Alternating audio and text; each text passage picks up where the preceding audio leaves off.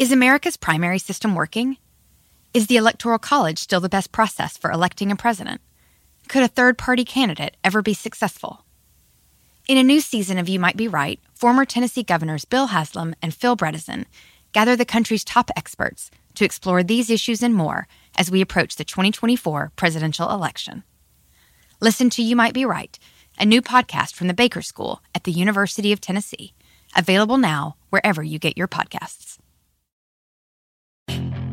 Puedes hacer dinero de manera difícil, como degustador de salsas picantes, o cortacocos, o ahorrar dinero de manera fácil con Xfinity Mobile. Entérate cómo clientes actuales pueden obtener una línea de un límite intro gratis por un año al comprar una línea de un límite. Ve a es.xfinitymobile.com. Oferta de línea o límite gratis termina el 21 de marzo. Aplican restricciones. Xfinity Mobile requiere Xfinity Internet. Velocidades reducidas tras 20 GB de uso por línea. El límite de datos puede variar. Hola, bienvenidos. Estas son las noticias del día en NTN 24.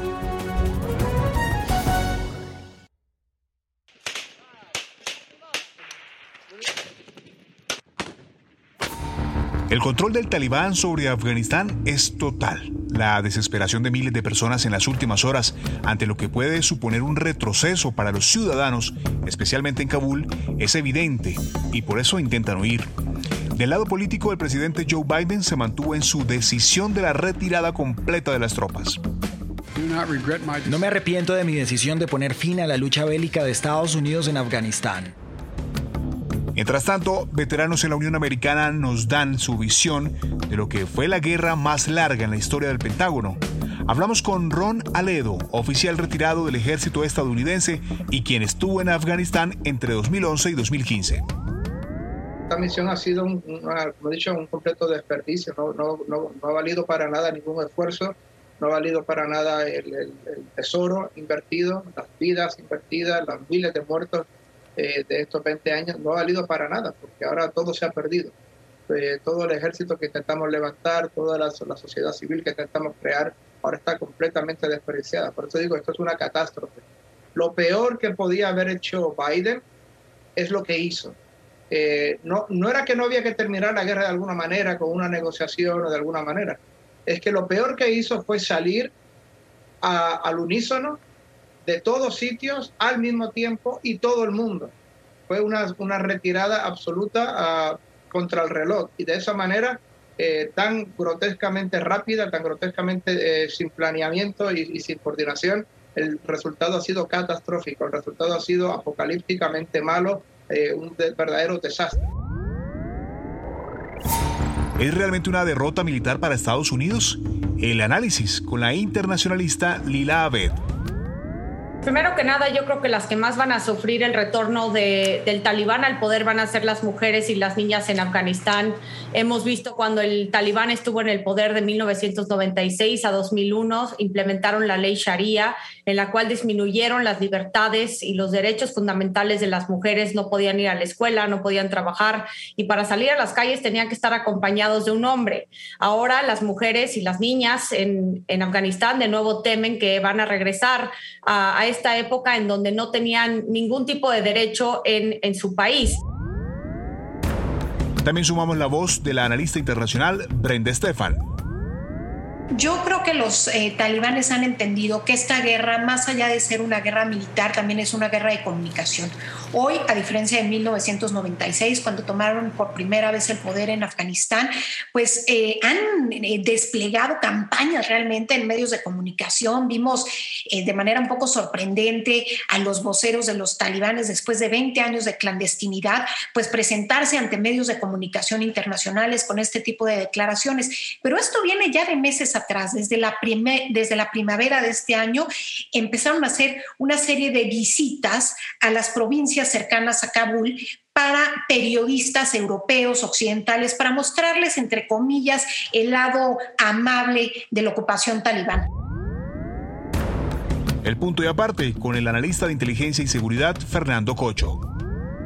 Yo creo que el régimen talibán lo que se va a convertir es un, un narcoestado eh, apoyado quizá por algunas facciones pakistaníes y se va a convertir en un lugar donde va a ser de peregrinaje de em, adiestramiento, entrenamiento de grupos terroristas. Ya hay contacto de grupos terroristas o de grupos insurgentes que piden permiso a los talibanes para ir a formarse en Afganistán. Y lo que los talibanes desean es, en el fondo, intentar eh, lavar su imagen con una narrativa absolutamente falsa, pero muy, muy bien montada, con asesores extranjeros muy bien pagados, que lo que están haciendo es buscar la salida a todos sus recursos naturales, no solo al opio y a la heroína, sino a los recursos que tienen. Tienen petróleo, tienen minerales, etcétera.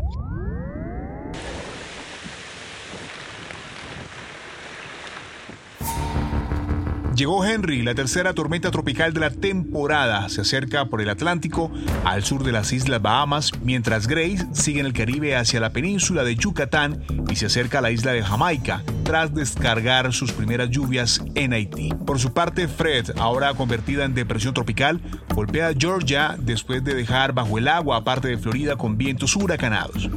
¿Qué esperamos de estos tres fenómenos naturales y de los próximos días? Los más intensos de la temporada de huracanes de 2021. Lo cuenta Robert García del Servicio Meteorológico Nacional de Miami. Estamos viendo lluvias intensas con lo que queda de la tormenta, ahora es una depresión tropical, Fred, entrando por el estado de Georgia y las Carolinas y Tennessee, por las montañas del este de los Estados Unidos. Estamos viendo inundaciones con las lluvias, algunos tornados y también el, peligro de deslizamientos en, en las montañas de las Carolinas pero también tenemos aquí a la tormenta tropical Grace, que está al sur de Cuba, acercándose a Jamaica, y esa tormenta está empezando a desarrollarse un poco, vamos a tener que eh, mirarla. Esperamos en la, trayectoria que siga al oeste y posiblemente llegue a México. Eh, no es imposible que sea huracán y por eso tenemos que seguir el desarrollo. Hay vigilancias para la costa del Yucatán y la tormenta tropical Henry o Henry en español, está cerca de Bermuda y esperamos que va a ser, eh, quedarse cerca allá afuera en el Atlántico, a Bermuda, pero es un peligro a las playas atlánticas de los Estados Unidos.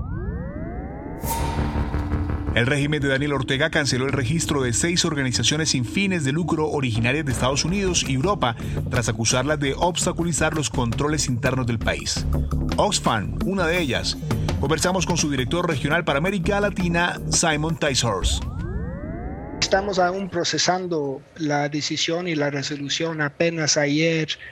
Eh, cuando salió en la Gaceta Oficial nos enteramos, igual que el resto del mundo, no nos fue comunicado directamente a nosotros por parte del gobierno de esta decisión y esta resolución.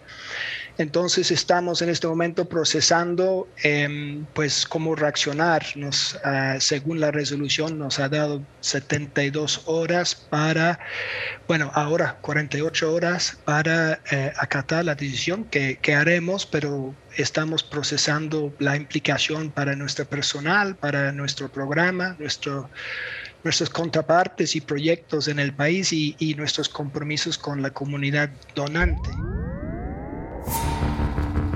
Y finalizamos con la noticia de que habrá tercera dosis de la vacuna contra la COVID-19 para todos en Estados Unidos. El gobierno recomendará un refuerzo de la vacuna ocho meses para aquellos que tengan ocho meses de haberse inoculado. La reacción con el doctor Javier Nieto, médico infectólogo pediatra. Se ha recomendado una tercera dosis en pacientes, por ejemplo, con virus de inmunodeficiencia humana que tienen baja su defensa. pacientes, por ejemplo, que han recibido trasplante de órganos sólidos, eh, por ejemplo, hígado, pulmón, corazón, riñón, o aquellos pacientes, por ejemplo, que toman terapias con inmunosupresores o con esteroides, aquellos que toman por lo menos más de 20 miligramos por, por día. Eh, en estos pacientes se podría considerar una dosis adicional. ¿Cuándo se aplica esa dosis adicional? 28 días después de haber completado la, eh, la segunda dosis. Si te gustó este podcast, puedes buscar más de nuestro contenido en nuestra página web www.ntn24.com. En NTN24 tenemos una red de corresponsales en las Américas que nos permite tener acceso de primera mano a toda la información y hacer análisis sobre los eventos más importantes de la región. Qué gusto estar con ustedes. Yo soy Hugo Vecino en Twitter, arroba Hugo Vecino. En el podcast de NTN24 te informamos y te acompañamos. BP added more than $70 billion to the U.S. economy in 2022. Investments like acquiring America's largest biogas producer, Archaea Energy, and starting up new infrastructure in the Gulf of Mexico. It's and, not or. See what doing both means for energy nationwide at bp.com slash investing in America.